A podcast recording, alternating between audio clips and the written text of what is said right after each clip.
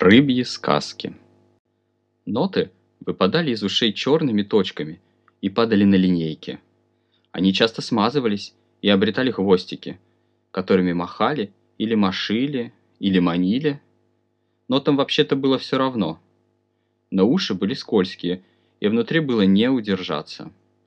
Иногда они хватались друг за друга, роняя и размазывая. Указательный палец с грязью под ногтем поковырял в ухе, раздавив пару нот. Остальные продолжили падать.